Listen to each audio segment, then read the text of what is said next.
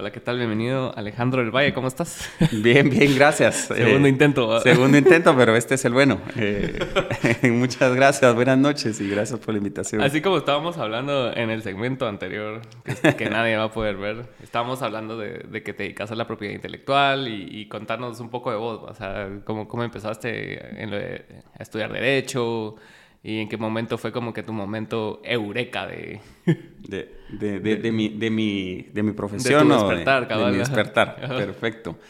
Pues, eh, mira, la, la verdad es que ya sí, nos vamos ahí. Eh, yo decidí estudiar Derecho en un momento donde, donde sí estaba totalmente metido en, en eh, hacer bien en el mundo, si lo querés ver Sí, así. pues. Estaba súper eh, súper metido en, eh, en una asociación cultural que se llama Nueva Acrópolis, en donde hacíamos mucho trabajo de voluntariado. Es como filosofía y también, ¿no? filosofía. Ah, Es- ok. o sea, hay una parte de estudio de filosofía, que, que era una parte súper importante, y hay una parte de como de trabajo de voluntariado, que es realmente ayudar, ¿verdad? Entonces yo estaba metido muy, muy en eso, desde joven, 15 años, 16 años, y entonces entre mis opciones, obviamente estaba más los temas humanísticos, más que lo científico, que sí, definitivamente eh, no se me daba tanto, ¿verdad? Eh, tampoco arquitectura o algo de ese nivel, no, no tengo muchas habilidades, entonces yo como que iba más por ese lado. Y cuando encontré derecho, como que yo lo miraba como una forma de buscar la justicia y bueno, todo este, todo este... Que eh, aparte si lo encontraste tema. desde el lado filosófico también tiene mucho de eso, ¿va? de justicia y de... Totalmente, Ajá. sí, totalmente, porque al final es, eh, eh, es un ideal, ¿verdad? Que Sí. tenemos todos. Creo yo que hoy en día, pues, el mundo está tan, tan, eh, tan complejo. eh, el país, pues, creo que hoy, justo, justamente, estamos en una coyuntura bien compleja. Sí. Eh, y el mundo está igual, ¿verdad? Porque no, creo que no es solo Guatemala. Entonces, en ese momento yo estaba en, esa, en, en- en ese tema más de, de ideales eh, y de buscar eso. Entonces, y, y lo, me recordé porque justamente dijiste el momento eureka, ¿verdad? Que es como eso, don- donde uno está como, como con esa energía para, para, para qué hacer el resto de mi vida y aparte de la edad. Entonces decidí derecho. Lo hice más por el lado eh, de, de buscar esa, esa justicia, de buscar esas causas y obviamente eventualmente en el camino... eh, pues también uno se da cuenta que hay que comer y, va- lo- y, y lo- y me fui convirtiendo a la parte más, si lo querés ver así, corporativa o, o- o de negocio. Claro. Eh, creo que siempre he tratado de mantener la parte de ayuda y por eso trabajo muchísimo en temas donde no cobro, en el sentido de tal vez ya no tanto como a clientes eh, o casos, sino en asociaciones o en cuestiones de ese tipo, ¿verdad? Todo ese, todo ese tiempo. Pro bono que le Pro bono, el famoso pro bono o ad honorem o como se le quiera decir. Y creo que siempre soy dado a eso porque al final, de alguna u otra forma, esa era mi, mi, mi intención o mi motivo desde el, desde el inicio, ¿verdad? Eh, entonces ahí me encontré con derecho, después en derecho me encontré con N can- cantidad de posibilidades, ¿verdad? O sea, hay un campo eh, laboral, como sabes Claro. ahí que tenés, eh, tu hermana se dedica a eso. Ajá. Hay un campo penal, hay un campo eh, de derecho administrativo, hay un campo de derecho mercantil. eh, bueno, y así hay otras 10 o 15 especialidades. O sea, derecho tiene como una gama de posibilidades muy grandes a qué dedicarse y muy diferentes, Sí, ¿verdad? claro. Realmente el abogado que se dedica a propiedad intelectual, por ejemplo, como yo, o el que se dedica a penal, por ejemplo, son cosas, o sea, son vías muy diferentes, el día a día es otro, lo que estudias, etcétera. Entonces, eh, ya después, estudiando esto, me encontré con la propiedad intelectual, ahí sí ya te diría yo que es súper casuístico, ¿verdad? En el sentido que eh, mi primo con el que trabajaba, digamos que él, él estaba, por, digamos que él era eh, asociado, yo hago procurador, digamos, trabajo de él, él se dedicaba por lo menos a ver estos temas de registro de marcas. Ok. Y entonces él decide cambiar de trabajo, se va y entonces me dicen, bueno, mira, ¿y por qué no te quedas con esto? Porque al final eh, tampoco era tan grande la cartera de lo que llevábamos, era algo que yo podía hacer, todavía estaba yo en la universidad, pero, pero ya como que tenía una, eh, una cantidad de responsabilidad, como que me confiaron eso y yo era muy joven todavía, entonces como que lo sentí, oh chica, qué, o sea, sentí, Responsabilidad, "Ah, sí. qué responsabilidad, y- pero obviamente para ese momento, pues tal vez sí lo era. Entonces ahí ya me, me quedé con eso y como que pude hacer esa parte de, digamos, o esa, eh, esa parte de negocio dentro del bufete donde trabajaba, eh, mía, ¿verdad? Entonces lo vi como una opción de hacer algo propio, aunque fuera dentro de una eh, institución, por decirlo así. Entonces ahí ya me metí en el rollo y, y ya me fue gustando, ¿verdad? Y obviamente pues ya después terminé mi carrera y ya seguí, como que eso ya naturalmente siguió siendo parte de lo que yo hacía. Y obviamente se ayudó que me gustó, o sea, me gustó. Em, y, y, entonces ya me, me, fui dedicando o especializando en, en esa área. Y aunque obviamente eh, miro otros temas, ¿verdad? Eh, los abogados de alguna u otra forma tenemos que ser como los médicos de cabecera, ¿verdad? Como esos médicos que llaman y me duele el, el, el diente y, yo, yo, no soy eh, dentista, pero sí, pero es que no sé qué, o sea, al final nos preguntan por todo, entonces sí hago muchas otras cosas, eh, pero hice esa parte del derecho como, como en una especialización, ¿verdad? Es que sí, porque ponente, la, la mayoría de personas tienden a ver al, al, abogado como, como lo ven en las películas, al penal, ¿va? así el, el, que se el de juicios. Es el estereotipo, ¿verdad? Sí, y, y, después te das cuenta de la gama de cosas que hay y, y que son bien diferentes todas, pues, ¿va? Y, y, que sí hay campo como para desarrollarte en diferentes cosas, no solo en una, ¿va? Exacto, totalmente. Y sí te quita, eso sí te digo, digamos, que yo lo, lo visualizaba más desde la parte de voy a ir a hacer justicia y voy a buscar la justicia y todo eso, cuando te das cuenta realmente, sí, hay muchas cosas que son simplemente carreras para, para llevar a cabo una profesión y hacer un negocio y no tienen nada que ver con la justicia, aunque es parte de, como abogado y como agremiado al colegio de abogados, si te vas hasta ese nivel, es parte de nuestro, de nuestro juramento, pues, o sea, al final sí, de hecho, desde el punto de vista legal inclusive, eh, ahí está en el, en, el Código de Ética Profesional, todos los abogados estamos a disposición del colegio, inclusive para que lleváramos casos si es necesario sin cobrar, eh, como defensa, ah. eh, como la defensa pública penal, por ejemplo. Lo que pasa es que al final pues ya existe la defensa pública penal y tiene sus abogados contratados, pero al final todos estamos por juramento en esa, en la misma capacidad de ejercer de, ahí. De ejercer, ajá. Como el juramento, ¿cuál es el de los médicos? El... Ah, sí, el... no, no, ¿cómo se llama? El juramento de... Pero el, sí, tiene su, su nombre, tal vez me... Hipocrático. Que, que, digamos, obviamente, están eh, a la, al servicio de, de, la, de, la, salud. Entonces, nosotros de la justicia, ¿verdad? Pero sí, entre esta gama de cosas el estereotipo ese del abogado que está en los tribunales y peleando por su cliente o peleando porque eh, declaren culpable a alguien, eh, ese abogado eh, definitivamente hoy en día soy más alejado de ese que, que, cerca, pero lo que, en lo que yo hago uno va encontrando la forma también de, de espacios en donde uno puede ayudar, un, ayudar mucho y también hacer pues de esto un negocio, eh, porque al final la propiedad intelectual poco a poco se le está dando más importancia también. Sí, eso te iba a decir, que cabal que la, que la, que la propiedad intelectual tiene un campo bien amplio, pero aquí en Guatemala todavía no se ha comprendido del todo la, la, lo vasto del campo. O sea, la mayoría, como vos me dijiste, es así como registrar marca y creen que ahí está, pero puedes o sea, hacer un montón de cosas con eso.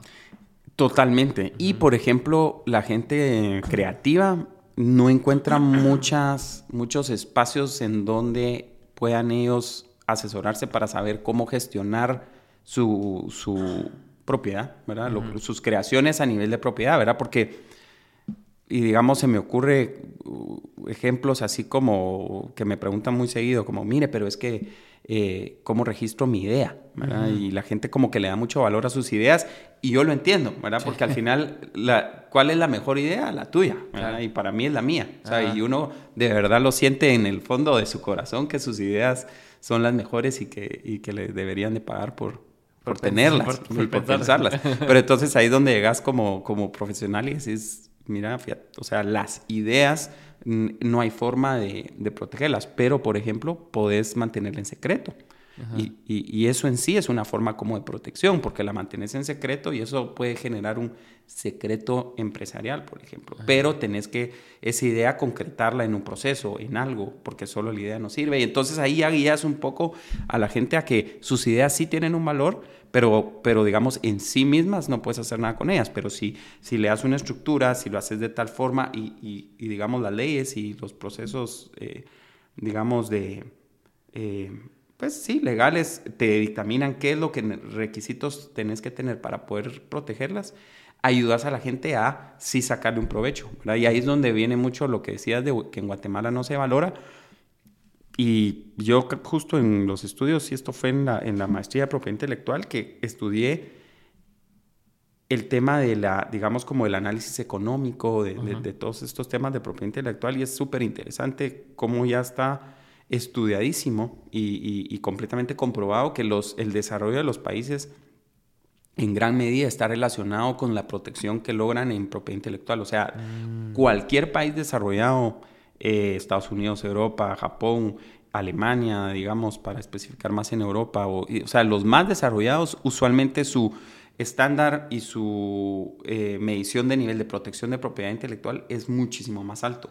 Y entonces, ¿por qué es esta relación? Porque obviamente al proteger la propiedad intelectual, proteges y, digamos, generas que quien la proteja vea cómo le saca un provecho económico y entonces se genera mm. toda una industria detrás de la creatividad. ¿verdad? Sí, porque ponete en Estados Unidos, yo sabía que entre las cosas principales de, del Producto Interno Bruto está la, industria musical y la industria creativa en general. Y es, no, exacto. Y así otro montón de industrias que uno ni se imagina y que generan un montón de, digamos, y es industria formal, o sea, genera empleos, genera impuestos, genera trabajo, genera todo. Por ejemplo, en la, en la musical, eh, fue una experiencia interesante que hace como dos meses tal vez, vinieron unos estudiantes de Nashville eh, y me pidieron que les diera en la, en la Embajada de Estados Unidos como los querían recibir y querían como tener algún tipo de comunicación con alguien que se dedicara a propiedad intelectual en Guatemala, como para ellos estaban haciendo como un trabajo de campo de cómo estaba Guatemala en esos, en esos temas.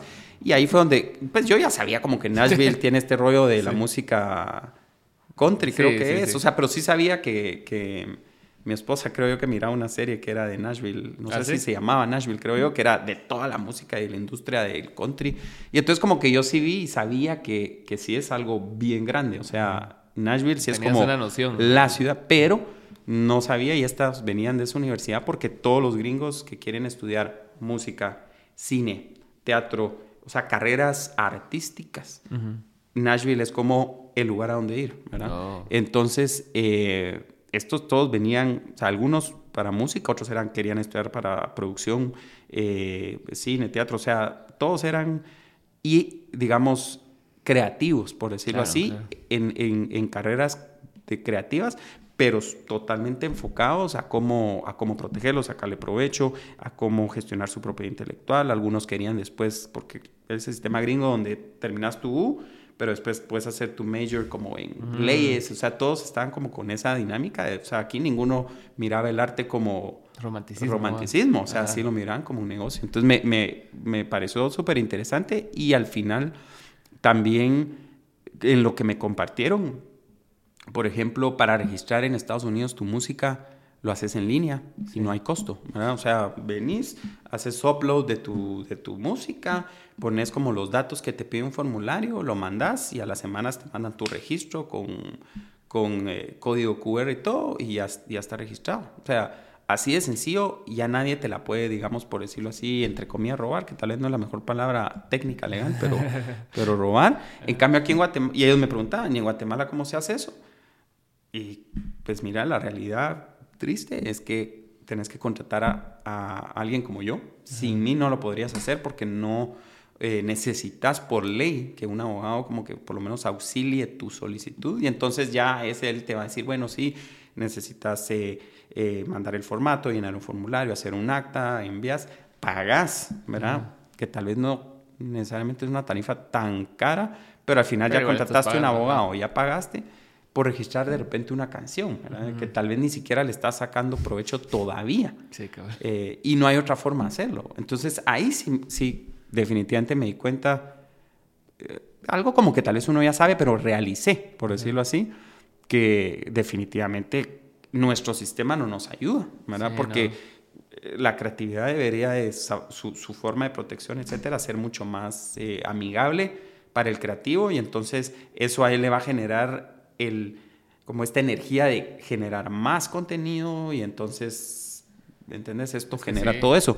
Y eso en ese campo, ¿verdad? Que, que, es el campo como de los derechos de autor, que también es propiedad intelectual, y así en otras montón de cosas, ¿no? Uno se da cuenta. ¿Y cuál es lo que más ves en propiedad intelectual? Eso de registrar marcas es como bien común, Y, yo sabía una práctica de esa manera, no sé si todos lo hacen todavía, pero ponete, alguien quiere poner un su negocio de café aquí en Guatemala y registra su negocio, pero también registra Starbucks, ponete. Entonces como que le mete trabas a, cuando quiera venir esa empresa después. Sí, mira, sí, eh, eh, pasaba más antes que ahora, eh, porque las leyes cambiaron un poco eh, en el sentido que ya se protegen, por ejemplo, marcas, se llama la ley marcas notorias, ¿verdad? Entonces ya como que Starbucks, un Alejandro del Valle no podría ir a registrar Starbucks porque el, como que el registro ya tiene obligación de, y hace una, su search por lo menos en Google, pues, o algo así, entonces ve Starbucks. Y, y, si es como con el diseño idéntico, ya con las búsquedas que se hacen va a ser muy difícil. Y si ve que está registrado en Estados Unidos y es igual, o sea, aunque la protección es local, para ciertas marcas, cuando son marcas como muy importantes, ya hay una protección legal, aunque no estén inscritas. Mm. Entonces, eso ya te, ya es un filtro, ¿verdad? Que antes no existía, te diría yo antes del 2000, que del 2000 es la, la ley actual, eh, no era así, pero todavía pasa con ciertas marcas, porque no todas son Starbucks, ¿verdad? Y de repente hay marcas, o sea, de repente, eh, justo la gente se va, ve una marca... Eh, muy local, tal vez, ¿verdad? Muy de, Nashville, y, pero no fuera de Estados Unidos, la, y viene y la copia. Eso todavía pasa y es trabajo para mí de a veces de proteger o demandar pero el proceso es complejo. Y sí pueden haber problemas ahí, sí, fijo. Sí, sí, sí, definitivamente, o sea, podés, eh, eh, demandar, digamos, ante un juez que, que, la marca es una copia completa de tu marca en otro país, pero tenés que probar que es notoria y entonces, ¿cómo probas que es mm. notoria? Ese es, es como... Entonces, sí hay problema, pero a la vez para el para, digamos, a quien le robaron la marca, tiene que invertir tiempo, dinero, etcétera, en, en recuperarla. Entonces tampoco, digamos, yo sí tuve, he tenido algunos casos, ahorita recuerdo dos o tres, pero probablemente he tenido algunos más en la oficina en donde extranjeros querían entrar a Guatemala y se dieron cuenta que su marca estaba registrada. La mayoría de casos es cuando tuvieron algún distribuidor, ¿verdad? Mm. Eh, un distribuidor y el distribuidor les registró la marca y después rompieron con el distribuidor. Entonces es ese tipo de problemas como entre, entre comerciantes y es bien complicado recuperarlo. Sí se puede, y, pero se genera todo un, todo un problema. Ahí es donde entra a batear un poco mi trabajo también, ¿verdad? Y obviamente también a eso me dedico. Pero, pero sí son casos, o sea, todavía existe eso. Tal vez ya no tan fácil con marcas muy grandes y ya no es tan fácil ese como lo que se hacía antes, pues de que copiaban cualquier cosa. Pero, porque sí, era muy común y de hecho ya se conocían quiénes eran los, digamos, los bufetes o los, o los abogados que hacían eso. De hecho, habían que estaban, inclusive algunos estaban pendientes de cuáles vencían y no se renovaban en tiempo. Para ellos Para ellos registrar el día uno después de vencido, ¿verdad? Y entonces después tuviste la marca 10 años, no la renovaste y ahora está alguien más. Y entonces eso pasaba y todavía pasa a menor escala o nivel, pero todavía es un problema. Y vence la propiedad intelectual. Sí. Mira, por lo menos, lo, bueno, sí, toda vence, al final del día toda vence, pero las marcas, eh, te lo resumiría un poco así como que las marcas son 10 años, pero las puedes renovar cada 10 años por cuantas veces querrás. Entonces, por darte un ejemplo, no sé, Disney o estas marcas están inscritas desde hace 60, 70 años y van a estar inscritas durante los próximos 100 o 200 y no importa, pero hay que renovarlas. Obviamente ellos ya tienen pues eh, todo un sistema y aparato ahí listo para estar renovando cada 10 años y obviamente es eh, pues es parte del trabajo que uno hace. Eh, pero digamos si hay que renovarlo. Pero esto es con temas de marcas. Por ejemplo, las patentes, que es otro rollo, vencen 20 años y se vuelve libre todo lo que se genera. Mm. Ese es otro tema súper interesante por muchos puntos de vista, ¿verdad? Hay quienes los digamos, muy, muy libertarios a nivel económico, no creen en el sistema de patentes porque al final está dando un monopolio a alguien por 20 años, ¿verdad? ¿Qué es lo que pasa, pasa con las farmacéuticas, ¿verdad? Que una vez patentan un medicamento, nadie más puede meter eso al mercado, aunque sea el fármaco más necesitado del mundo, ellos ponen el precio, ellos ponen todo. Sí, yo estoy investigando hace poco de la insulina y cabal, o sea, ¿Ah, ellos les regalaron la patente porque Samara no, o sea, no la quería vender, los que la crearon que era Eli Lilly, creo yo, que, es la ah, los que sabía. la patente. caso no sabía. Y, y, eran cuatro, cuatro brothers los que hicieron eso, porque, o sea,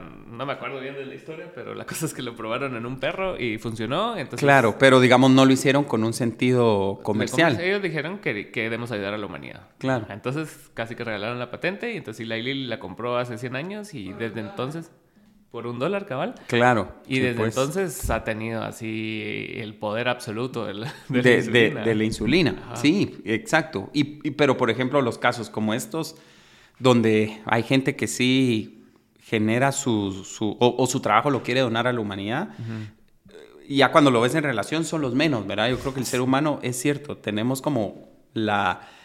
Somos buenos por naturaleza, pero creo que hay un asterisco en donde no sé, ¿verdad? O sea, también somos egoístas por naturaleza, o sea, las, las, los emociones que tenemos pueden ser de todo tipo, entonces no todos tienen esa como decir, ah, yo no voy a cobrar nada por esto, quiero que todo el mundo eh, use la insulina. Eh, las al final, farmacéuticas. Si no va a ser alguien más. Pues. Exacto, eso es lo que muchos piensan. Dicen, mejor le saco el provecho. Entonces, el sistema de patentes te da esa, ese monopolio, pero solo por 20 años. Entonces, después de esos 20 años, cualquiera puede eh, totalmente legal, eh, en forma totalmente legal, copiar tu tecnología, tu patente. Otra cosa es que lo puede hacer, ¿verdad? Porque tampoco es como, ah, sí, miro unos dibujos de cómo hacer la insulina y yo la hago. O sea, aparte es el tema de procesos, etcétera. Pero entonces con las patentes eh, en el tema son 20 años, ¿verdad? Y, y hay quienes se oponen a eso y dicen, no, pues eso debería ser libre, ¿verdad? El que pueda copiarlo, si es capaz de hacerlo, que lo copie y el que no, eh, va a generar más tecnología, el incentivo a, que si me lo copian yo hago algo mejor o yo hago algo mejor, Pero el sistema legal que está es proteger ese monopolio porque dicen, no, pero es que hay que darle como esta protección al que invirtió todo este esfuerzo en generar algo, algo novedoso, algo nuevo. No sé, ¿verdad? Creo que los dos tienen, pueden tener su punto, ¿verdad? ¿Y cuál es tu opinión eh, así personal? Mira, yo... Y así pasa con la vida, creo yo, ¿verdad? Yo en alguna parte eh, en la vida que era un poco más joven, era más de la idea como no, las cosas tienen que tener también su... O sea, como que todo tiene que regularse, ¿verdad? Entonces, qué bueno que ya sabes que son 20 años y después ya es libre y al final no es, no es indefinido, entonces 20 años es un buen tiempo, como que sí estaba a favor de que, de que estuviera esta protección también por el tema de que hay una, un orden, ¿verdad? Pero a medida que ha pasado el tiempo, creo ya que con mi edad me he dado cuenta que también a veces cuando le pones como reglas a todo, la gente igual ve cómo, cómo, la rompe. Entonces, tampoco, o sea, creo que las leyes deberían de regular lo menos posible, ¿verdad? O sea, las leyes no, no deberían de regular hasta el último...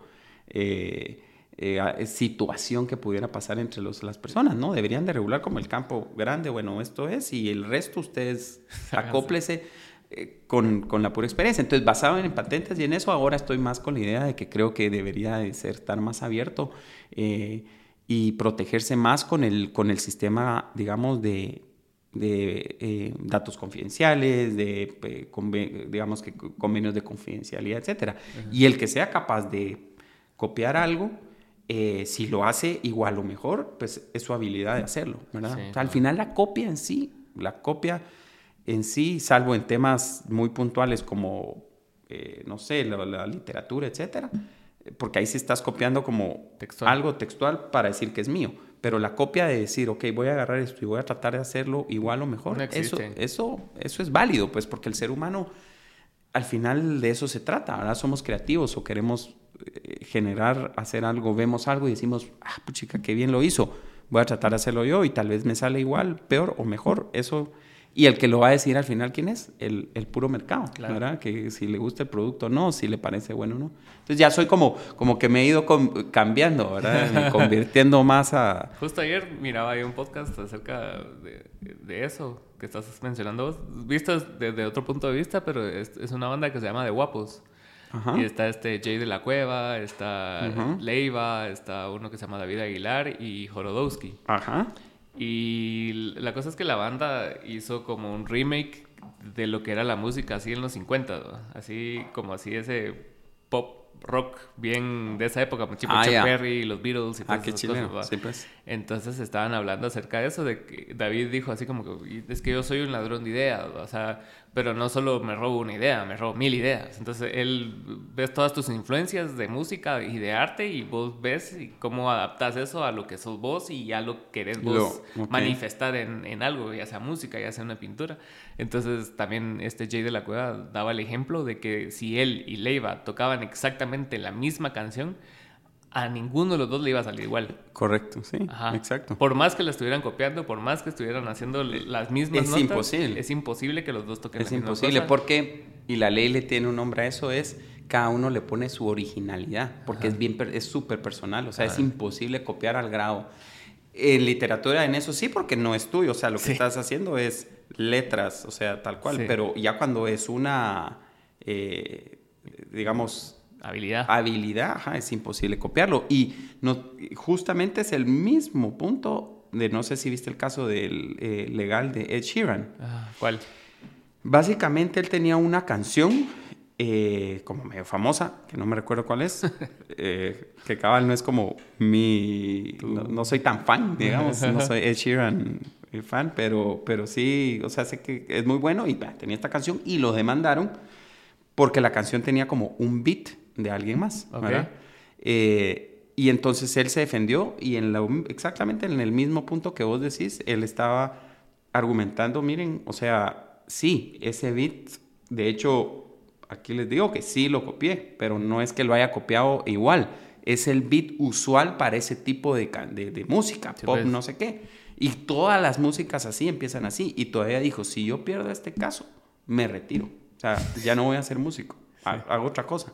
Porque no puede ser que se nos limite al punto de que no podamos, o sea, el músico, y es exactamente lo que, lo que estás mencionando, que el músico se nutre de la música de los demás, ¿verdad? Y entonces copia hasta cierto punto, pero esa copia no es al 100% porque al final le pone su, como su, su, sí, tu eh, salsa, su impronta, o como lo querrás llamar, o su salsa, o lo que sea. Entonces, al final ganó el caso, pero lo ganó siendo honesto, pues diciendo sí, o sea, pero es que ese beat que están queriendo como decir que, que nadie más se los puede copiar, es... Y, y, puso otras canciones, ¿verdad? Dijo, miren esta canción aquí, sí, yo estoy empezando con los mismos acordes, ta, ta, ta, ta, y también lo hace A, B, C y D, porque ese es el beat normal, pero lo que pasa es que yo ya después le pongo mi ritmo, mi cadencia, mi tiempo, mi no sé qué. Y entonces como que lo explicó muy bien y ahí vienen estos puntos, y ahí sí se mete la ley o la interpretación legal de hasta dónde eh, se copia, hasta dónde no, hasta dónde está protegido, hasta dónde no. En temas de derecho de autor, pues la ley como que es bien específica, dice siempre que sea original, ¿verdad? Esa originalidad es como bien difícil de definir ya en casos concretos, ¿verdad? Porque cuando si hay una copia eh, o, hay cosas muy similares, ¿cómo definir la originalidad? Pero, pero él lo expuso muy bien y, me recordó a, este, este caso que decís, definitivamente lo mismo, ¿verdad? Es que sí.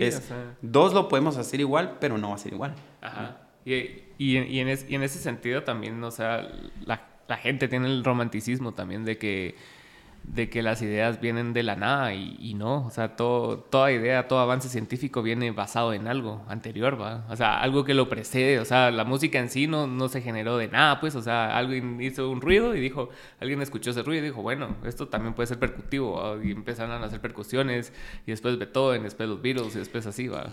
claro, y se van como compartiendo y solo lo va mejorando, sí, y mira, si te metes en temas así hasta fumados de filosofía, hay quienes creen que todas las cosas tienen un ideal creado y que los seres humanos solo estamos como tratando de cada vez acercarnos más a esa idea. Y entonces por eso sobre algo que ya existe vamos vamos mejorando eh, y, va un poco en la línea de lo que decís, que al final nadie descubre nada realmente, sino que todos, todos en conjunto vamos como, como building up, ¿verdad? Sobre eso. Y es interesante. Y en el tema de propiedad intelectual es... Eh, en toda la parte artística, derecho de autor, es, ese, es el, ese es el punto, ¿verdad? Es como de quién es esto, quién lo hizo y sobre todo, que es lo que siento que aquí en Guate no se hace mucho, es cómo se gestiona para, para que la gente de verdad pueda crear una industria de eso, ¿verdad? Eh, y así hay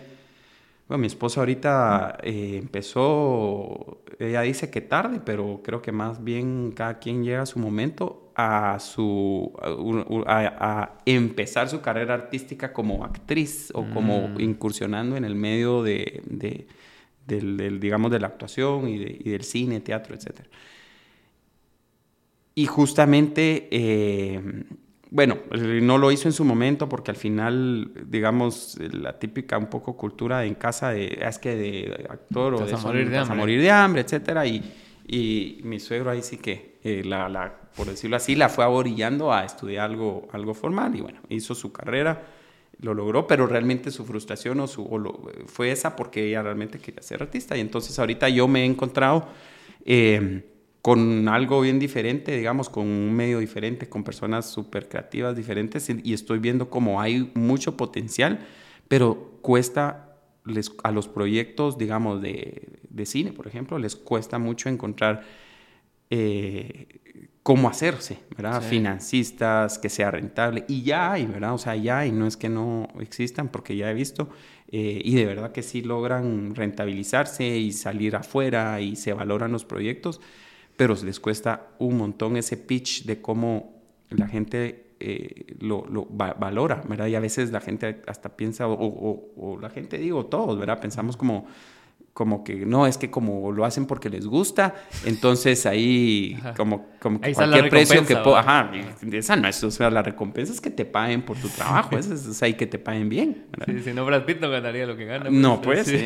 pero ah, no, como le gusta, como le gusta actuar, entonces que no cobre por hacer eh, eh, sus películas, sí. Pero, pero aquí lo vemos así, ¿verdad? Lo, lo vemos mucho como, no, pero como un hobby, todo. Sí. Y no, ¿verdad? O sea, desde el punto de vista propiedad intelectual, eh, no es un hobby. O sea, esto es todo, todo puede ser, o sea, hacer una industria musical, hacer una industria de, cine, hacer una industria de teatro, que no se valora mucho aquí, hay que seguir, hay que seguir dándole porque, porque legalmente sí tenemos como la forma de protegerlo, pero creo que las instituciones no están preparadas para hacerlo. Entonces hay creo que los artistas también eso sí falta, pues a los artistas y a todos en Guatemala nos falta como organizarnos para, para presionar un poco más, ¿verdad? Porque sí hay, hay mucha creatividad que se desperdicia porque no se registra, no se gestiona, no se hacen contratos, no se...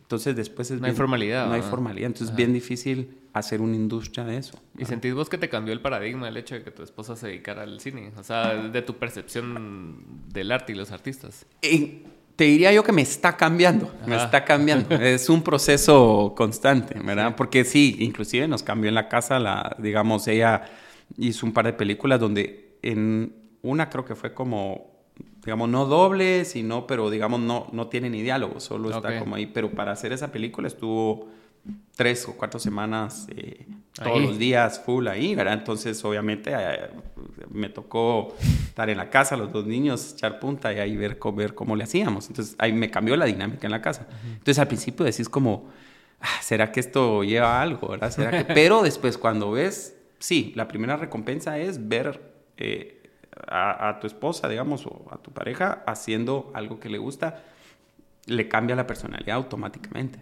porque está, me tiene rollo, quiere hacerlo, eh, le cambia el, su forma de la vida, todo. Entonces ahí pues ya, ya me cambió la perspectiva. Después tuvo otra, se fue como tres semanas a, a, Titlán, creo que a, Titlán, y la misma historia. Entonces como va cambiando y vas viendo como lo difícil que es, eh, digamos, lo exigente que es también que lo quieren hacer bien. Y entonces ahí sí te cambia el paradigma, porque tal vez venís como con esta idea de, ah, tal vez lo que se hace aquí es como, Más arte. se ha de hacer en dos, tres días. Y como no, no, te das cuenta que los proyectos vienen de hacer guiones, de hacer no sé qué, o sea, hay un montón de gente metida en producción, en, eh, eh, mi esposa en, en la última que hizo ni siquiera estuvo actuando, sino se fue a, a hacer peinados, ¿verdad?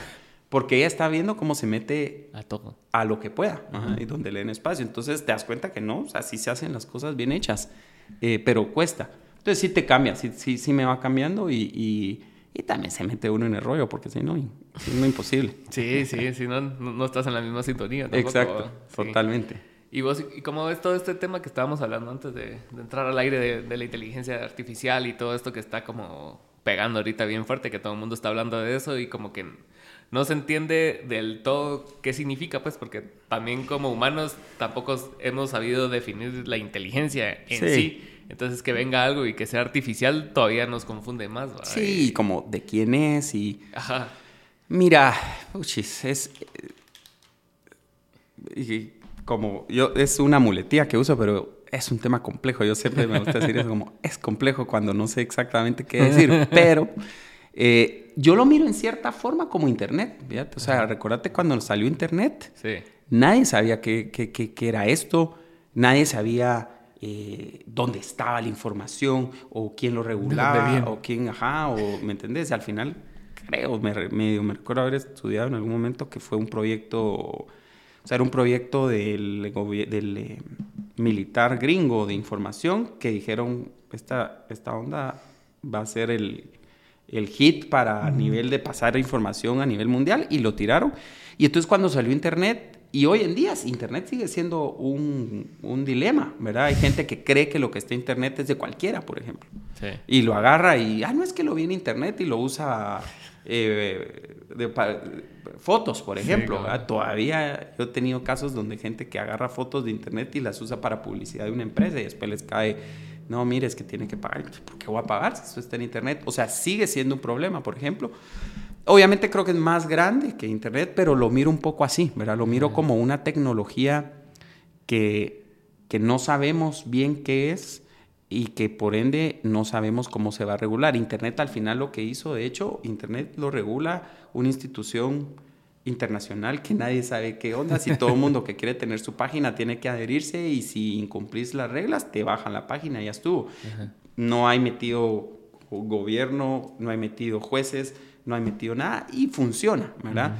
Eh, no estoy diciendo que esto vaya a ser igual, pero lo miro un poco así, ¿verdad? Lo miro un poco como que es simplemente tecnología que no sabemos qué va a pasar, porque al final del día, cuando lo que ellos, lo que genere la inteligencia artificial, siempre va a estar esta duda de quién la hizo y, y- y de quién es la propiedad. Y esto, esto que estás, eh, o no sé si lo mencionamos ya, pero el tema esto de la música, ah, sí, es que lo mencionamos comentando antes, de, Sí. que, de que alguien está con inteligencia artificial copiando la voz de alguien, o sea, eso creo que eh, sale como la lógica te dice que es obvio que no es legal en el sentido que estás copiando a alguien, Claro. pero tal vez como lo hizo la inteligencia artificial, no lo hizo una persona, entonces aquí... Te puedes demarcar de Ajá, esto, ¿no? te puedes desmarcar. Entonces, esas cuestiones eh, no están, o sea, te diría yo que por lo menos, o sea, no soy experto en temas de inteligencia artificial, pero digamos mi, mi, mi conocimiento en propiedad intelectual sí me dice- sí, y, y lo que he visto, porque ya hay algunos foros en Estados Unidos donde está un poco más regulado,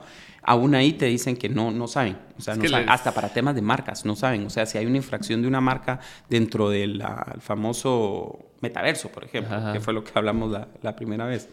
Eh, nadie sabe, ¿verdad? O sea, digamos, si se infringe la marca McDonald's dentro del metaverso, ¿cómo demandar si al final es en el metaverso? O sea, es más fácil demandar en Guatemala si sabes que ahí está la valla o algo, pero en el metaverso, ¿quién es? Pero al final creo que se va a ir encontrando la forma, ¿verdad? Porque también hay un tracking de dónde se originó, hay algo. Eh, ahora, si se vuelve esto demasiado fumado y, y- y sigue creciendo, pues sí pueda, pueda esto irse a una puede velocidad trascender la que, que no vamos a poder con nuestra lógica regularlo, sí puede pasar.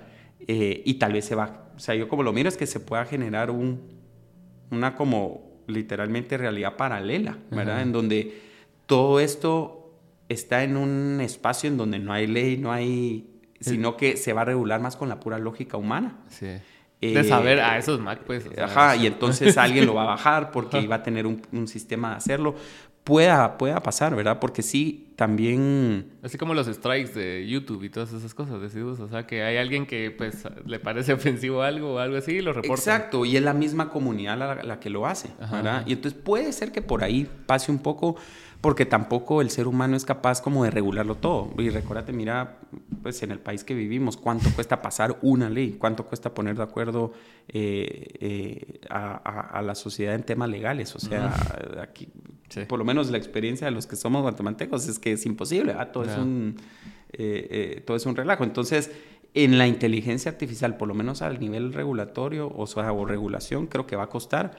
Las cosas como muy de lógica probablemente con lo que hay, o sea, violaciones así como a propiedad intelectual, como cosas muy obvias, creo que va a ser más fácil, pero sí va a haber una, una parte ahí donde que va a quedar más a la misma comunidad la que va a tener que ir viendo, viendo qué hace, ¿verdad? Es que sí es un tema bastante gris, ¿va? Porque ves, o sea, la, la Mara lo está usando para todo. El otro día, el no me acuerdo cómo se llamaba. Súper gris, que, estaba hablando con Cata la, última vez que fui a grabar podcast. Sí, pues. y estaba dando un caso de un juicio que alguien usó ChatGPT para hacer el antecedente, ¿va? ¿va? En Estados Unidos. Porque en Estados Unidos por antecedentes, ¿no? Sí, pues. Entonces, el antecedente era de que, no, no me acuerdo muy bien del caso, pero la cosa es de que el antecedente era falso sí, pues, porque o sea, él lo sacó de ChatGPT, le, le metió info a ChatGPT y ChatGPT le sacó una cosa ahí de que, ah, pues claro, pero le interpretó pasó en mal. 1720, ¿va? Entonces él dijo, no, esto ya pasó en 1720, que no sé qué, que no sé cuánto. Entonces revisaron y no. Revisaron y el juez así como que, bueno, a mí no me hace mucho sentido, pero bueno, suena válido, ¿va? Y después los abogados de la empresa se dieron cuenta de que nunca pasó eso. sí, pues, o sea, el, el chat GPT lo, lo, no lo inventó, sino que en su interpretación sí lo tiró, pero no era... Sí, porque todavía depende de la información que vos le metas, O sea, esa herramienta no, a inventar nada de la nada, pues. Total. Pero fíjate que al final del día, ¿qué pasaría si le encargas a un, eh, a un abogado que te vea el antecedente de tal caso y él interpreta malas cosas y te pone una información que no es, digamos porque en lo, en lo, legal pasa, ¿verdad? Que pones en un memorial, por ejemplo, citas una información o una ley que la estás interpretando mal. O sea, el error humano también puede generar lo mismo. Entonces, yo creo que de alguna forma vamos a tener que salir de la, del, del, del, como de la caja. De la caja en donde que esto es otra cosa, porque hay cosas que, como estas, que sí podrías analógicamente decir, ok, ChatGPT lo usaron ahí como que si fuera un asistente y el asistente les dio un resultado malo. Y entonces que pierdan el juicio por, por, no querer pagar a alguien o a un programa que haga bien las cosas o a un abogado que lo haga bien. O sea, sí se puede analógicamente los casos, o sea, verlos como si fueran no inteligencia artificial, ¿me entiendes? Pero creo que estamos ahorita, y, y, por eso lo comparo mucho con Internet, ¿verdad? Porque estamos ahorita como, ¡fum! Como que pareciera que lo lanzaron y no sabemos qué hacer. Yo me siento ahorita como en Entonces de siglo, ¿te acuerdas? Con lo de Napster y todo eso, que, que era así como que no sabían si, si estaba bien, o, no, y hasta que Metallica, se metió ahí a, Y no fueron solo ellos, hace poco vi un documental, y, pero sí, obviamente ellos... ellos eh, fueron los líderes. O, digamos, fueron la bandera más fuerte por, por el... Por, digamos, el, el y el reconocimiento que tenían del gremio, ¿verdad? Pero ya venían muchos alegando, ¿verdad? y, sí, exacto, así creo que estamos, nadie sabe muy bien qué hacer. Sí. A mí un, amigo me, contó hace poco que tiene un negocio que probó y, pagó a, no sé si fue ChatGPT o a otro, no sé bien cómo funciona eso, pero pagó para que le, el programa le generara una marca para su negocio. Quería hacer como un, como un cambio de imagen y todo eso. Y por un precio obviamente más barato, si lo querés ver así, a un diseñador y más rápido, le dio una marca con, con sus manuales de cómo usarla, colores, todo, o sea, todo, como que te entregara tu portafolio, el, Y al final él ni sabe quién fue, o sea, obviamente es el programa, pero pues será el dueño de ese programa el que igual lo cobra y, hay alguien responsable porque igual alguien te cobró, pero eh, de quién es, quién lo hizo y cómo estás 100% seguro que no simplemente agarró info de alguien. Info, fum, fum, fum, y que es muy igual. Que un ser humano también puede hacer lo mismo, sí. Para un ser humano también visualmente puede agarrar ideas y...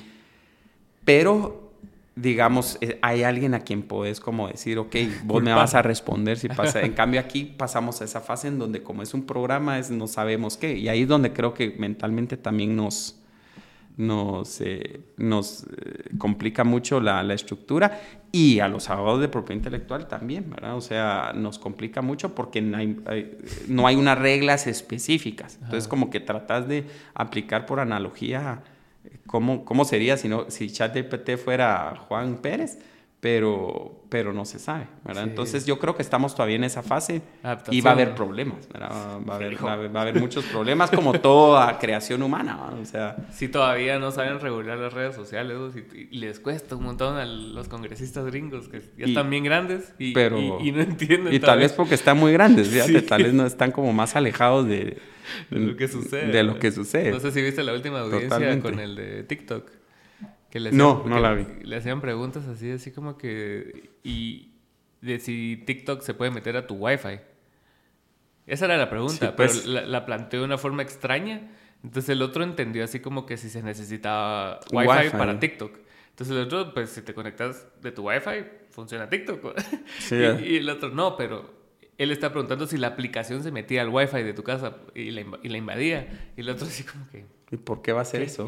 como, o sea, no es una... Sí, ah, la chucha, sí.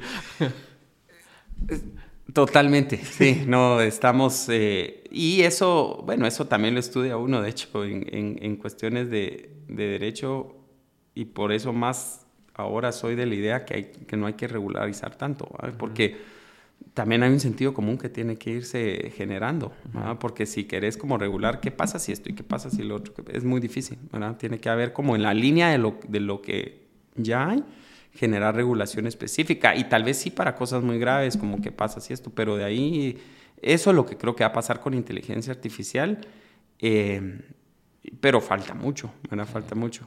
¿Y cómo ves esas... Eh empresas aquí en Guatemala, así como Musicartes, que tratan de, de proteger la, la, propiedad intelectual, la AI, todos esos. O sea, hace poco hubo un clavo con sí, y mira, y esto, estos clavos vienen de hace años. ese rollo sí, sí lo conozco bien porque, porque desde hace muchos años he tenido clientes que han tenido que pagar estas, estas licencias eh, y he estado de los dos lados, pues he estado de los lados, eh, o sea, no necesariamente del lado del cobro, porque pues, nunca he asesorado a Musicartes o a ahí o a estas, pero sí he estado del lado donde, donde he, he, querido llegar a una regla, donde digo pagar, y he estado del lado donde también entiendo que hay un poco de abuso.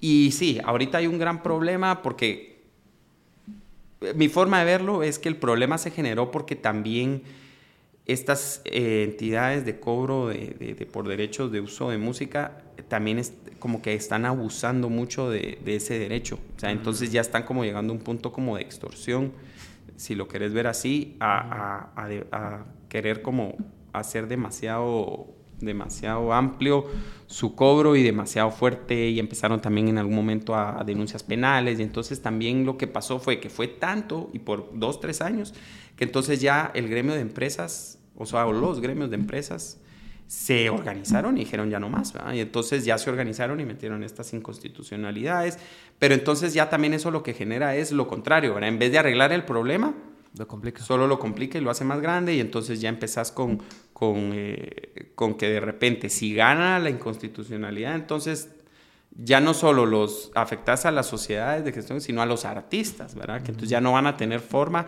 o les va a salir muy caro cobrar por sus derechos, ¿verdad? Y entonces como yo lo veo, o, o qué generó el problema eh, desde cuando yo lo veo es que al final estás pagando por música. E, ese es, digamos, ese es el, sin complicarte la vida, eso es lo que estás haciendo. estás pagando por poner música. Lo que la gente no entiende, porque si es un tema legal muy, muy fino, es que la música eh, tiene dos derechos por qué cobrar ¿Cuál? Uno, el derecho del artista, ¿verdad? Que es el dueño del, del, de la creación de la música. Fonograma. Y dos, el derecho del fonograma. Ese es el segundo. Que de hecho no es el ese no es derecho de autor, sino es un derecho conexo. La ley le llama conexo. Entonces, ¿qué pasa? Puede cobrar el artista y puede cobrar el, el, el, el la casa editora, el, fonograma, digamos, la casa de fonogramas. Y la ley sí lo permite. O sea, la ley sí dice, sí, hay un derecho del autor y hay un derecho del...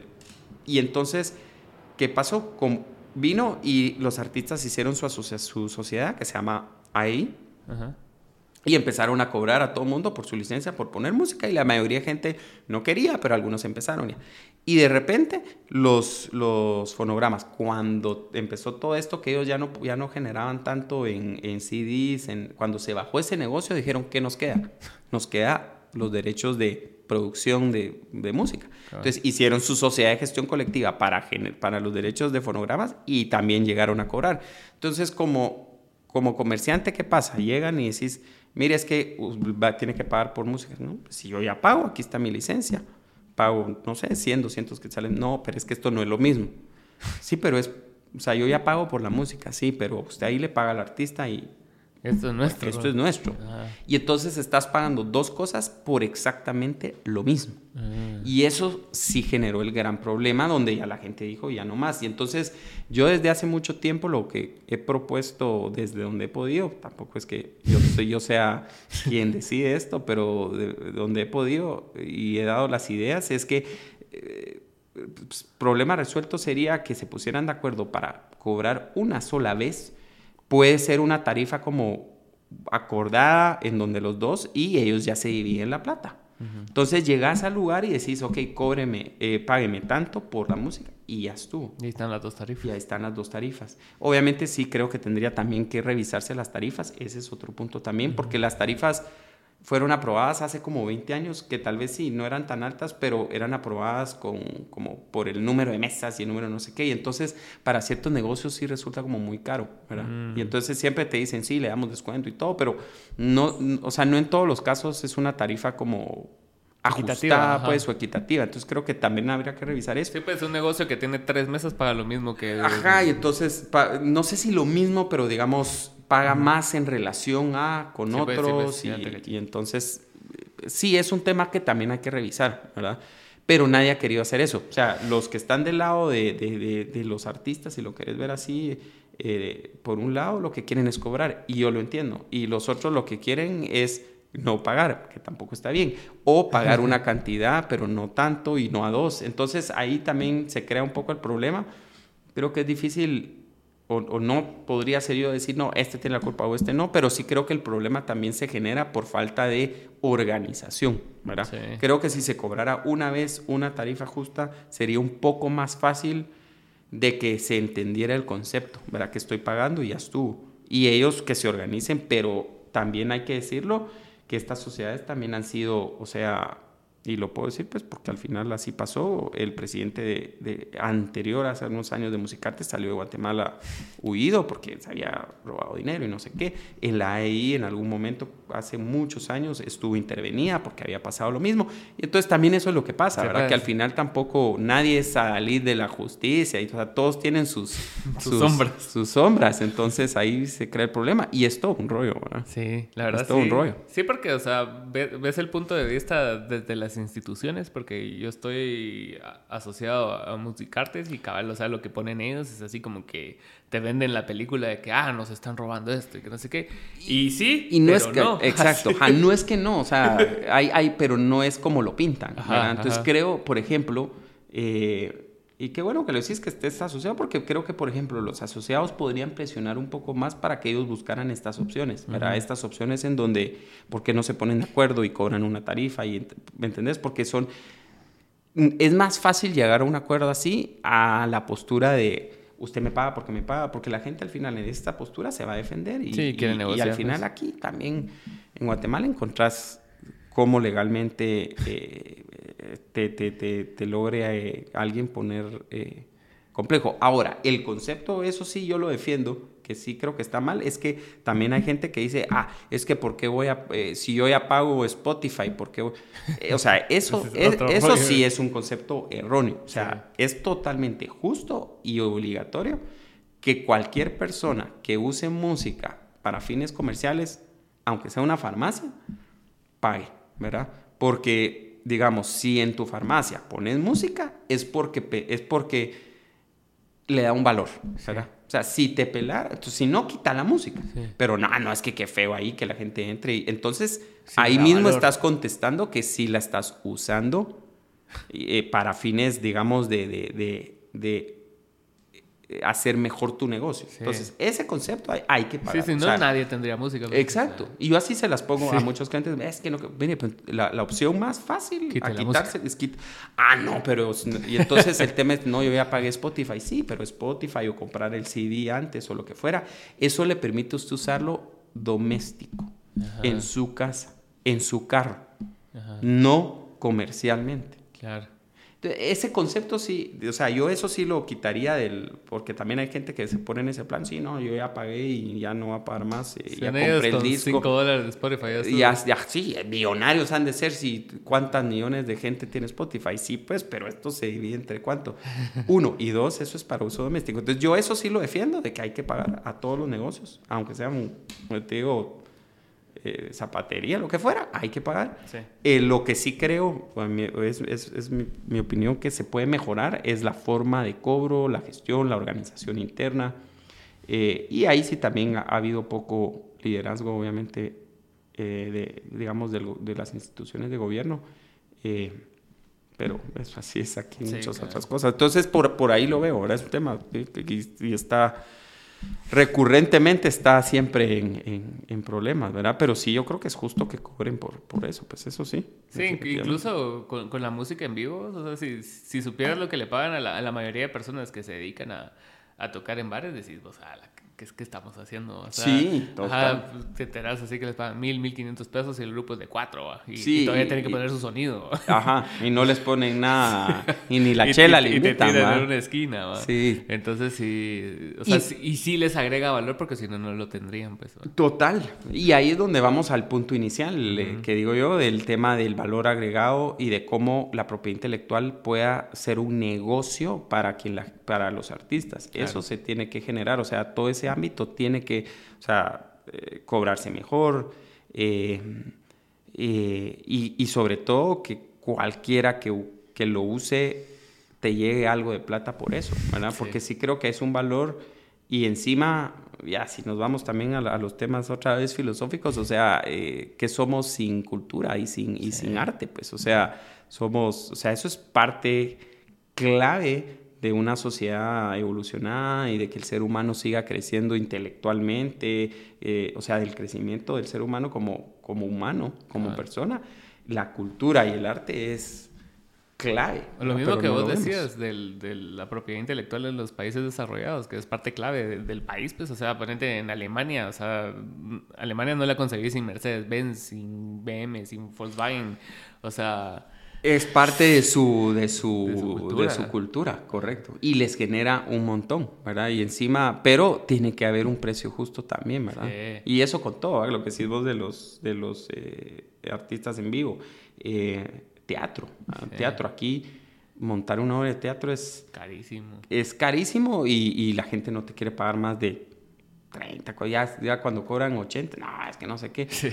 Y, pero, o sea, es arte, a veces está haciendo a ver algo en vivo, donde o sea, una persona todos los días agarra y hace un esfuerzo de echarse dos, tres horas de, una actuación. O sea, eso Memoriza diálogos y todo. O sea, eso yo no puedo ni imaginar lo que ha de ser y no queremos pagar por eso, sino que entonces también eh, ese es un poco el punto, ¿verdad? Y entonces la y creo que sí no hemos logrado como gestionar legalmente eso para que para que puedan ser negocios rentables. Sí, cabal. Y, es parte de lo que yo te digo, no se hace mucho porque no hay tanto mercado, eh, pero y ahora pues tal vez de repente esta, esta eh, como coyuntura nueva de, de, mi esposa del arte me, me, lleve más a estos, a estos rollos. No es fácil, ¿verdad? Tampoco porque al final pasa esto de que cómo, cómo realmente le das forma, Pero, pero es súper interesante. Pues, es que y- en todos lados hay burocracia, incluso en, en el arte que no es un negocio formal, es algo que depende mucho de, de a quién conoces. ¿va? Sí, Ajá. tenés razón. Ajá, y más si es así como que, ah, aquel es mi cuate, entonces lo voy a hablar y te mete al evento. ¿va? Y así me imagino que va a ser en cualquier otra En disciplina todo, artística. sí, Ajá. sí,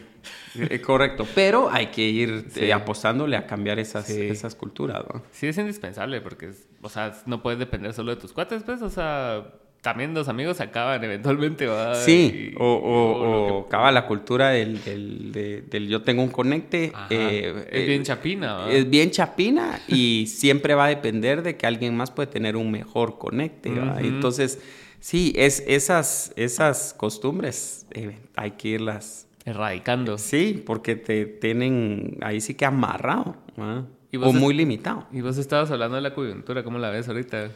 Todo esto. Ah, todo es con, con política sí es, es sensible, pero mira, a la puchis, yo creo que eh, no es un, o sea, el, el- el problema aquí es que nos vamos metiendo en un hoyo más grande cada vez Sí. eh, sin darnos cuenta y al final del día eh, la, creo que uno de los valores más preciados que tenemos es la libertad. ¿no? Y la libertad al final es poder hacer todo lo que querrás siempre y cuando, digamos, no le hagas daño a nadie más y respetes las reglas, ¿verdad? Pero si ya no, ya no puedes hacer unas cosas porque alguien más tiene el poder absoluto, si ya no se respetan las cosas más básicas de organización de nuestra sociedad y nuestro sistema político, etcétera, vas perdiendo esa libertad y realmente al final lo que paras es que solo puedes hacer tu vida y no puedes hacer nada, o sea, entonces ya no puedes hacer lo que querrás, sino más bien solo puedes hacer lo que Podés. lo que te dice alguien que puedes hacer. Entonces yo creo que por ahí nos estamos, nos estamos cada vez metiendo un hoyo más, y, a- y aquí interesante, porque creo que el hoyo no es más grande, sino es más pequeño, porque cada vez es así como que más limitado todo. Eh, y, y- y caímos en el juego, de, de estos juegos como de ideologías y de cosas así, y realmente ahí no está el problema, No. ¿verdad? El problema es más de fondo, ¿verdad? Es un problema más como de, de organización. eh, eh, y es un problema más social, ¿verdad? De, de- de- de desarrollo y de falta de oportunidades, ¿verdad? Sí que los ejemplos de los migrantes, ¿verdad? Ahí estaban ayer en la Copa de Oro, el estadio full, eh, algo escuché, porque yo estuve cerca del estadio y dos días antes y quería ir con mi hijo y todavía valoré cambiar un vuelo y toda la cosa y después vi cuánto costaban las entradas. Están carísimas, como 350 dólares la más barata. Ah, Eh, y hasta dije, no, y después ves el estadio lleno de, de- de paisanos, ¿verdad? lleno, 20 mil personas que pagaron 350 dólares cada una. sí. Y ahí están, ¿verdad? mandándonos plata y también yendo a ver a la, a la selección. Teniendo a flote el país, ¿no? Entonces eso es falta de oportunidades. Sí. porque si se van y allá les va bien es porque aquí no están bien. Eh, y eso creo que es lo que nos tiene, nos tiene fregados y entonces en lo político creo que las elecciones, eh, sin meterme a más detalle, al final el voto nulo es fuerte porque es una forma de decir este sistema no, No sirve. no sirve, ¿verdad? Eso es obvio. Pero encima de eso, el hecho que después de tantas, yo, yo participé, esta vez no participé, porque iba a estar fuera y justamente dije, no, estas elecciones creo que mejor no participo, pero llevaba participando las últimas cuatro o cinco en mesa, creo que en mesa la mayoría y la última como, como director de un centro. Ok. Eh, y entonces sí sé bien cómo, cómo funciona. Y el rollo sí es bien descentralizado. O sea, ahí el, el tema de las votaciones sí lo maneja el ciudadano, que va y que dona su tiempo. Y entonces, llevábamos cuántas elecciones de que por lo menos al día siguiente se declaraban los candidatos de segunda vuelta y todo corría pa, pa, pa, bien. O sea, no es que fuera bueno el sistema político, pero por lo menos las elecciones siempre habían logrado ser relativamente limpias y transparentes, eh, con problemas en algunos, que en tal municipio que quemaron las cosas, pero eran aislados, ¿verdad? Pero de repente nos encontramos con que estamos a, a miércoles eh, y todavía no sabemos si hay segunda vuelta, etcétera. Eso no es bueno, pues, porque al final lo que te dice es que... Incertidumbre. es- sí, y, y al final la gente votó, ¿verdad? Y si las opciones no son las que algún grupo quería, pues, pero son las que hay y la gente votó por algo. Eh, la cantidad de votos de diferencia son como muy grandes. Sí. Tal vez en la ciudad eh, sí vale la pena revisar, pero de ahí, o sea, 200 mil votos de diferencia entre unos y otros. Y, eh, Y más bien creo yo que lo que, lo, o sea, obvio que la gente lo que no quiere es el sistema político, eh, pero también lo que quiere es como seguir adelante, ¿verdad? Entonces, eh, eh, la, yo sí lo miro complicado. creí que por lo menos iba a haber una lógica y, un sentido común y iban a continuar el proceso, pero no, ¿verdad? Ahí están entrampadísimos y, no se sabe, ¿verdad? Y encima creo que todos tenemos como un poco de o incertidumbre y hasta cierto punto miedo, ¿verdad? Porque tampoco hay, hay poca expresión ciudadana y el que se expresa rápido un grupo u otro grupo lo calla, lo calla y lo, y lo, y lo, y lo tacha y al final esa, esa tampoco es, de ningún lado que sea, esa tampoco es la, la forma, ¿verdad? En un sistema republicano todos tenemos el derecho a, a opinar mientras respetemos, eh, pero ahorita no, ahorita todo es como callar y callar y y, al final como buen, o sea, como abogado sí puedo aceptar que cuando las cosas se vuelven legales, cuando todo se vuelve un proceso legal, es porque hay un problema. Sí. Es porque, o sea, es porque algo está mal. O sea, los, los juicios y esas cosas deberían de ser lo mínimo. Es que porque, porque, los juicios es para resolver un problema. Todo debería correr normal. Cuando hay muchos juicios y todo es que un amparo, que no sé qué, es porque algo no se está haciendo bien. Y es que está bien claro que, que, molestó a un sector poderoso. Sí, totalmente. Y, entonces ese sector está viendo cómo, cómo la resuelve para, para que ver qué hace. Pues. o, sea, o sea, no les gusta. Si, no es, si no es poner la opción que ellos quieren, es por lo menos causar la la duda en el ciudadano de que esa elección que el pueblo al final escogió no, no fue espontánea o no está limpia y entonces para, y está para afectar el proceso. Sí, completamente. Sí, porque yo me acuerdo, hace poco vi la cronología de, de, todo lo que sucedió. Después de las elecciones, usualmente los candidatos es así como que salen y hablan y es así como que, ah, muchas gracias Guatemala, sí, nos vemos a la, próxima. La próxima Incluso Suri, incluso así, los, los, más fuertes que, que vos decías así del establishment. Tienes razón así como que, bueno, buena hora, la próxima nos vemos. Y después se dieron cuenta cuando salió a hablar este chavo de que, ah, no, el, Roberto González y el otro, de que no, hubo fraude, que no sé qué. Entonces bajaron sus posts y sus videos de agradecimiento. Y, dijeron, bueno, metamos presión ahí, ver qué sale, ¿va? Pero sí fue algo interesante que también hay que decirlo, que realmente eh, eh, Canela sí estaba pero Canel sí estaba cerca, pues. o sea, creo que esa sí ameritaba revisar para, para hacerlo más legítimo, porque sí. fueron, o sea, creo que si estás hablando como 200 votos. 200 votos en la ciudad capital. Si fueran 200 votos en, en no sé, en Huevo, ajá, en eh, Momostenango o algo así, donde el padrón es pequeño, pues sí, pero 200 votos en la ciudad sí era muy poco. Sí. Entonces, y sí, lo que aprovecharon fue la coyuntura de Canela, que era, él, él no estaba diciendo, nunca dijo que las elecciones eh, generales habían sido, él estaba puntualizando en que la suya, y pidió lo de las actas, ¿va? Eh, encima, él no pidió reconteo de votos, o sea, él pidió lo de las actas no me cuadran, démosle otra vez. Eh, y sí, definitivamente todos hicieron para atrás y dijeron, ahorita es cuando, ¿verdad? Y ese mi punto, que la verdad es que las diferencias ya en la elección de presidente es demasiado claro, como, como para retroceder el proceso. O sea, es como, sigan adelante y si quieren revisen por, por, por pura eh, deporte. praxis y deporte, pero ya estuvo. Y al final en un sistema democrático, la democracia, cuando hay libertad, lo que te permite es, para la próxima, hacer una mejor propuesta. Ah. ¿Me entendés? O sea, por ejemplo, todos los partidos, eh, digamos, que se sienten que estas opciones no son las que quieren eh, y que son opciones, eh, digamos, que están en contra de su, de su eh, pensamiento ideológico para liderar un país, entonces el sistema democrático te permite hacer tu parte, o sea, ver que las opciones que diste definitivamente la gente no las quiere por alguna razón, puedes analizar por qué y hacer tu propuesta mejor para la siguiente. Eso es democracia, ¿verdad? Es democracia saber que quede eh, Sandra o quede Bernardo, en la siguiente hay una opción de que quede alguien más, ¿verdad? Y encima en Guatemala no tenemos reelección, entonces ya sea Sandra o Bernardo, Sandra o Bernardo tendrían que salir la siguiente.